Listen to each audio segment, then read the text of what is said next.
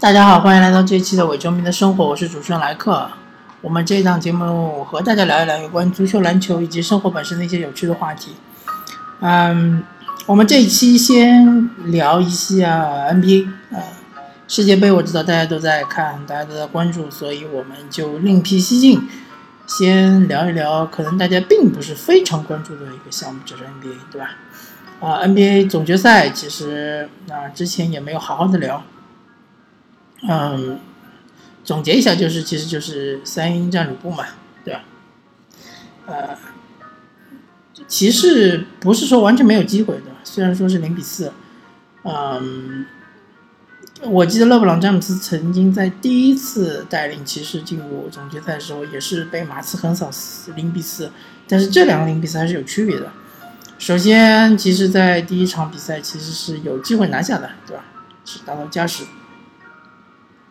但是很明显，那场比赛勇士不是在最佳状态，啊，或者说勇士其实是对于其实是有所轻视的，啊，或者说还有一点就是勇士刚刚在七场比赛中拿下西决之后，有一个这种放松的阶段，正好是被骑士抓住，呃，但是大家都知道，众所周知的原因，啊，勒布朗詹姆斯伤了手腕。导致他这个后面三场比赛的投篮就大失水准，啊，那么后面三场比赛的第三场比赛也是有机会的，对吧？啊，但是被呃 KD 的天神下凡给带走。那么还是这一点，就是说，嗯，勇士他在进入季后赛之之后，他将他的防守强度提升到了一个无以复加的地步，对吧？大家都认为勇士。赢球是靠进攻，是靠第三节的一波流，但是我恰恰认为是相反的，他们是靠他们的防守。他们第三节之所以能一波流，就是突然之间他们加强了他们的防守强度，啊，很多动作，也许大家认为是犯规，也许在常规赛确实是会吹犯规，但是在季后赛中，啊，明显是裁判是默认的啊，然后整个联盟也是默认的、默许的，或者说。所以出现了很多阴谋论，大家都认为啊，肖华希望勇士能够连冠，希望勇士能建立王朝。这一点我其实并不认同。那其实就是说，嗯，肖华或者说整个联盟希望让大家看到的季后赛是怎么样子的呢？是怎样一种形象呢？就是 tough，就是强硬，对吧？就是要大让大家看到所有的防守动作都是非常非常的强硬。呃，可能现在的球迷或者年轻一点球迷并没有看过九十年代的 NBA，九十年代末吧，因为我本人其实也只不过是看了九十年代末的那些 NBA 比赛，他们的很多防守强度都是非常强硬的。而如果你在这种强硬的防守下面还能够高效的得分，甚至于低效的得高分，那你就是厉害，对吧？所以我们就是佩服艾兰弗森。对吧？呃，虽然他的效率很低，但是他能够得高分，对吧？这么小的个子，我们佩服迈克尔乔丹，对吧？他能够在这种高强度的防守下面，高效、非常高的效率，并且是没有几乎不投三分球的情况下，能够得这么高的分，特别是在季后赛。其实勇士仅仅仅仅只是复刻了。呃，或者说复古了当时 NBA 季后赛的强度，只是太久大家没有看到这种强度，所以大家都不适应。呃，最接近勇士的其实是火箭，对吧？但是火箭我觉得之所以没有战胜勇士，还是在防守上不够狠，特别是对 KD 和库里真的是不够狠。呃，其实你不要怕在外线。被对方造成投篮犯规或者怎么样，被对方罚球，真的有的时候你要，你要够狠，够狠了之后呢，嗯，是有机会裁判是不会判罚的，对吧？其实火箭自己也可以看到嘛，在第六场和第七场，明显很多球你拖到内线之后，对方就是有有很非常强硬的防守把你拦下来，对吧？其实可能根本没有拿到球。完全打到手上，但裁判就是不吹。我我不觉得这是黑哨，我也不觉得这是呃裁判要黑火箭，那，他其实就是一种态度，就是一种姿态，就告诉你，就是你要够狠，你要够强硬，谁够强硬谁就能赢。那明显骑士是达不到这种强硬的，对吧？骑士进攻手段又没有勇士丰富，强硬度又不够，特别是你小个防 KD 的时候，你一定要有各种各样的，呃，说的难听点，你就要有各种各样的推搡啊、小动作啊，对吧？让他接球难受啊，让他跳投难受啊，对吧？甚至于不惜犯规啊，对吧？呃，当然。在这里我要声明一下，就是说强硬不代表呃让对方受伤，对吧？首先就是不能以伤害对方为目的，这是肯定的，对吧？但是也会有一些动作，就是呃让对方非常的难受，嗯，表明一种态度，对吧？嗯。所以说，如果说接下来还有球队想挑战勇士的话，我觉得先要从防守，特别是防守态度上面要端正自己。那么骑士，嗯，没有拿下这两场非常接近的比赛之后呢，就导致他们其实气势上已经没有了。嗯，随后他们就输了两场比分非常大的比赛，对吧？几乎是被完虐。那么，总决赛，其实呃，在我的眼中，我看到的总决赛和大家看到的总决赛可能不太一样。我看到就是更强硬的勇士，啊，获得了走到了最后，对吧？嗯，那么我们看一看休赛期会发生些什么事情。啊，目前为止，其实已经发生了一些非常有趣的新闻，或者说一些留言。或者说是一些爆料，那么最大最大的，首先就是，呃，卡瓦伊·兰纳德，他好像是貌似是和马刺完全是破裂了，啊，关系破裂啊，谈判破裂。但是呢，卡瓦伊·莱昂纳德他还有两年的合同期，所以说呢，啊，其实他的命运还掌握在马刺手上，但是。要知道，当今联盟是一个由球星组成的联盟，所以球星的话语权是非常大的。特别像卡哇伊这种球星，呃，如果他能证明自己已经是恢复到了百分之一百，恢复到了前年他这个打球的水准的话，相信他其实是呃联盟顶级的，甚至于我说可以说一句，他是联盟前五的球星。那么。嗯，马刺现在暂时态度是暧昧的，他没有说愿意交易卡哇伊，或者说愿意和任何球队去谈论这个交易的问题。但是我觉得，嗯，像这种情况，它其实就是一个更衣室的定时炸弹。除非马刺说我愿意承受这种风险，并且如果说我愿意是摆烂。那无所谓。其实，如果你是摆烂球队，你让一个定时炸弹在你的更衣室里面也没问题。但是呢，肯定也会有影响，就会影响你的这些年轻队员的成长。所以，最最合理的情况还是马刺会交易卡哇伊。那么，交易的对象会是谁呢？啊，不知道。但是我知道马刺希望拿到是最佳的交易筹码，对吧？比如说是靠前的选秀顺位，或者说是呃。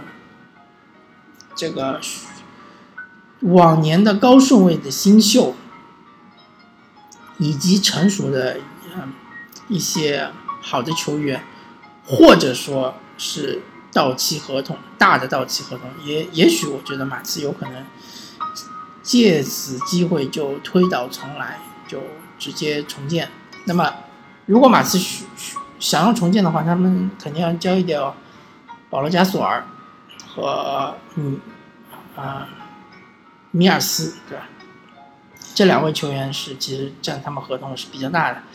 呃，鲁迪盖伊已经跳出合同了，那么我觉得他可能不会再回到马刺。啊，阿尔德里奇呢，其实是这个合同是比较特殊的，因为他相对来说是一个，嗯，非常呃怎么说呢？他相对来说是一个嗯嗯非常良心的合同，以他的能力，以他的贡献，他拿的两千多万的这样薪水，其实是很容易交易的，所以马刺是不急的，他可以拿阿尔德里奇去换取更多的、更好的筹码。嗯啊，然后还有发生一件事情，就是追梦格林呃表示要拿超级呃顶薪。就是号称所谓的 max，对吧？所谓的 max 是呃，这个，嗯，反正就是应该是每年大概是四千万不到点的这样一个年薪，还是四千万左右，反正就是非常高。因为因为他首先他也已经达到了这个标准，好像只要今年拿到一个。呃，最佳防守队员他就能达到这个标准。嗯，其次他其实荣誉也拿的差不多了，接下来他就希望拿到更高的薪水。那么我相信追梦格林如果有这种想法的话，汤神不会啊愿意为了追梦格林的超级顶薪而牺牲自己应该拿的大部分的薪水。啊，如果说汤神一个人牺牲，对吧？呃，KD 也拿超级顶薪，追梦格林也拿超级顶薪，对吧？啊。然后是那个，嗯，啊，对，超级顶薪应该是 Super Max，然后是那个呃，库里也拿超级底薪，那么就克雷汤普森难道就拿底薪，呃，为勇士打四年吗？我觉得这也是不太可能的。所以说，嗯，勇士其实差不多就快解体了，真的就差不多快解体了。我们马上就要看到了，看到这一幕。嗯，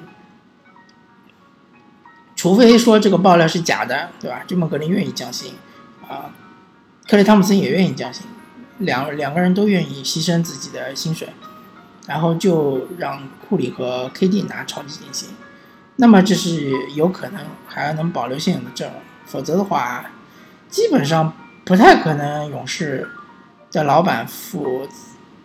等于是付两个球队的钱来养一支球队，这这种情况我觉得不太可能发生。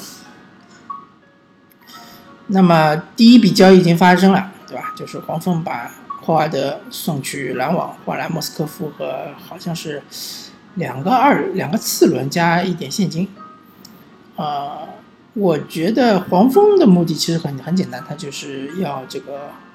呃，清除空间，然后莫斯科夫因为因为是到期合同嘛，所以说可以选择买断，或者就是明年就让他自由离开。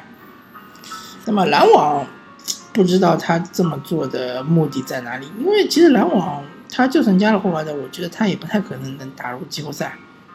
那么也许他是希望，呃，就是啊，能够打出更好的成绩，然后能够呃使自己的。年轻队员更好的成长，呃，或者也许他希望用霍华德去换取更好的筹码，也有可能。因为霍华德，嗯，怎么说呢？啊，其实去年的发挥还可以，但是霍华德他尴尬的地方就在于他现在这个打法其实是已经落伍了整个时代了。啊，首先他防不了挡拆，其次他又又不愿意打挡拆，但是他的护框是非常好的。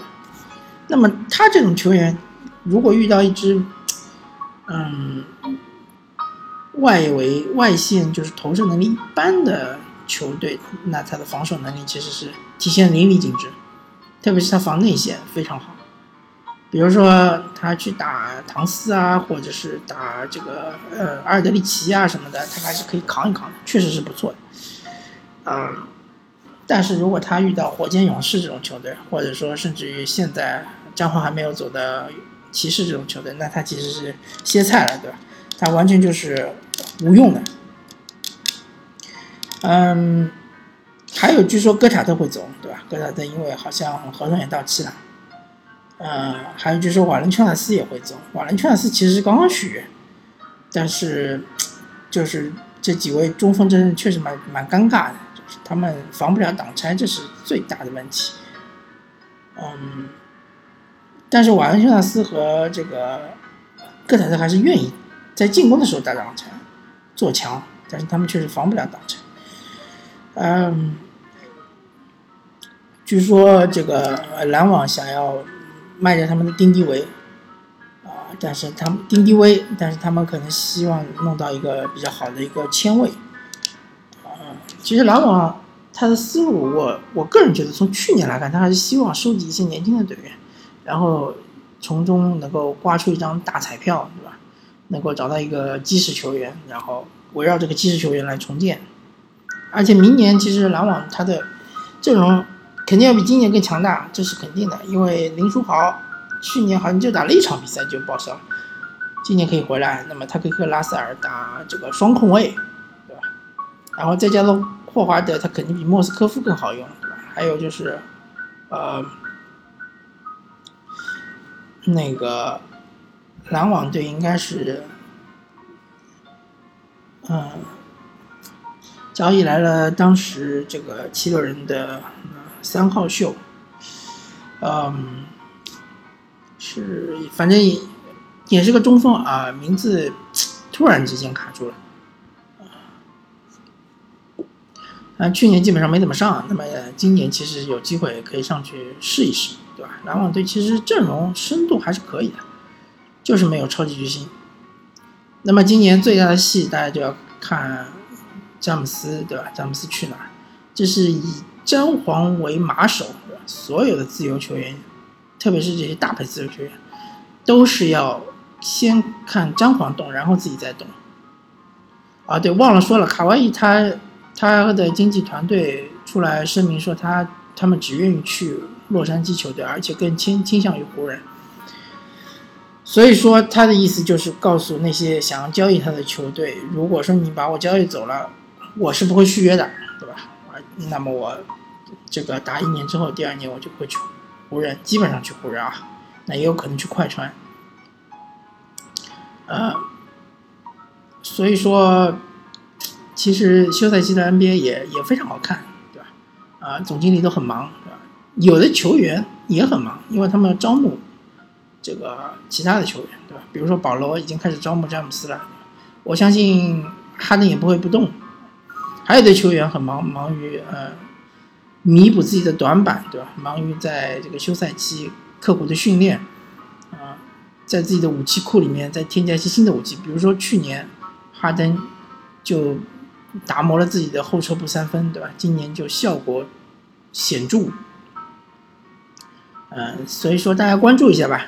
那个 NBA 长长草期也是非常非常的精彩的。那么 NBA 我。我们这个节目就暂时告一段落。如果说还有大新闻的话，会稍微提一下。之后基本上会呃，大部分会说世界杯，好吧？感谢大家收听这一期的《我球迷的生活》，我是主持人莱克，我们下期再见，拜拜。